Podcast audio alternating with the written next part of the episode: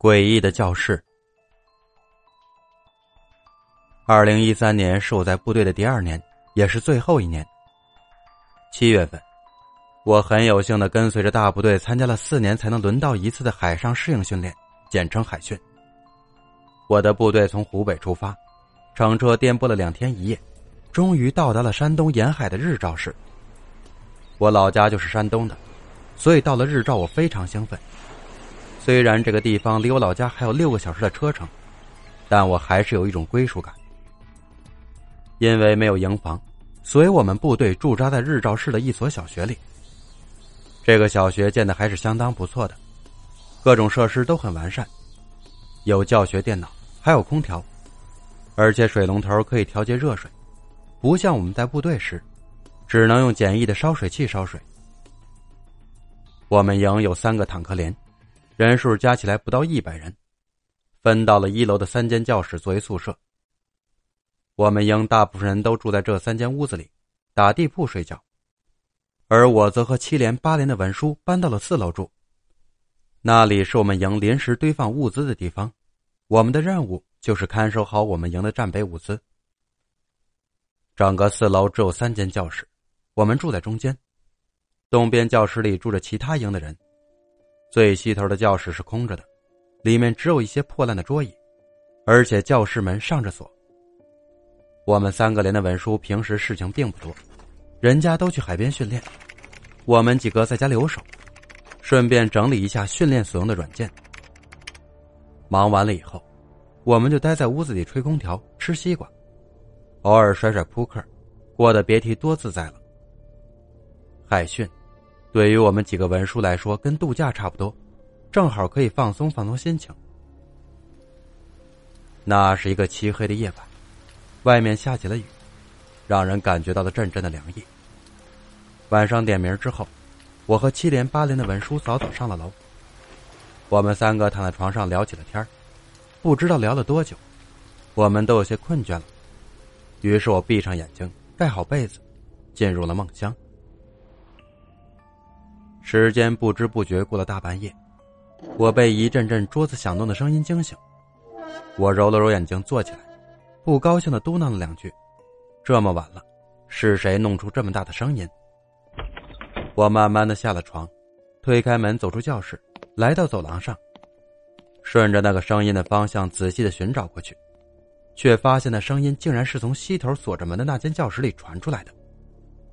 我突然感觉心里有些发毛。那间教室明明是空着的，怎么会有桌子挪动的声音呢？虽然很害怕，但我的好奇心还是战胜了恐惧。我轻轻垫着脚，扒着窗户往里面看了一眼。可是就在我看到里面的同时，那桌子响动的声音也在同一时间戛然而止了。那屋子里空空荡荡的，借着窗外路灯的光，只能隐约看见几张破旧不堪的烂桌子。我松了口气，可能是出现幻听了吧。于是我伸了伸懒腰，又回了我们教室睡觉。可是，就在我刚刚躺下之后，那个奇怪的声音又响了起来。这时我感觉到不对劲了，这绝对不是幻觉，西面那间教室里肯定有什么不为人知的秘密。我摇了摇睡在我旁边的两个文书，想叫他们两个起床，陪我一起去看个究竟。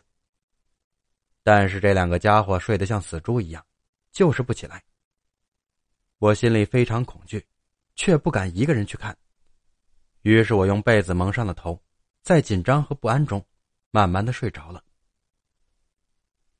第二天，我问那两个家伙昨晚听没听到奇怪的声音，可他们却睡得太死，什么都不知道。听了他们的话，我默不作声。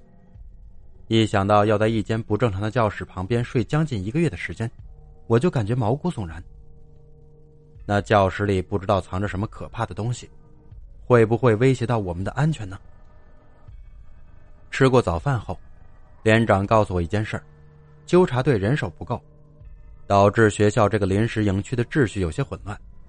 军务参谋要向我们连借调一个人当纠察。我身高一米八五，是连队的第一海拔。所以这个肥差就落到了我的头上。这可把我高兴坏了。我立马收拾好行李，跟我的两个战友道了别，把文书的工作和一个新兵做了交接，就美滋滋的搬到二楼的纠察队了。纠察队的生活就更逍遥自在了，除了我之外，只有一个军务参谋，一个二连兵和一个士兵纠察。吃饭我们跟着领导吃小灶，大部队出去训练，我们就待在学校里，挨个教室转悠，检查内务卫生。晚上等大部队点名就寝之后，我们出去巡逻一圈回来，就可以随便疯玩了。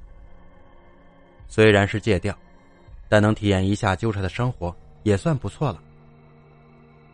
到纠察队的第三个晚上，轮到我和那个士官巡逻，我们转着转着，不知不觉就上了四楼。我悄悄溜到我以前住过的屋子门口，猛地用手电筒一照，我那两个战友已经睡着了。呼噜打得震天响。哎，本来想吓吓他们的，还是算了吧。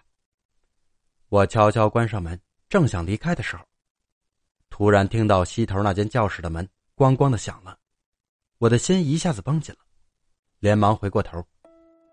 只见西头教室原本锁着的门竟然开了，从门里飞速的闪过一个小小的人影，他一下子钻进了走廊对面的卫生间里。谁？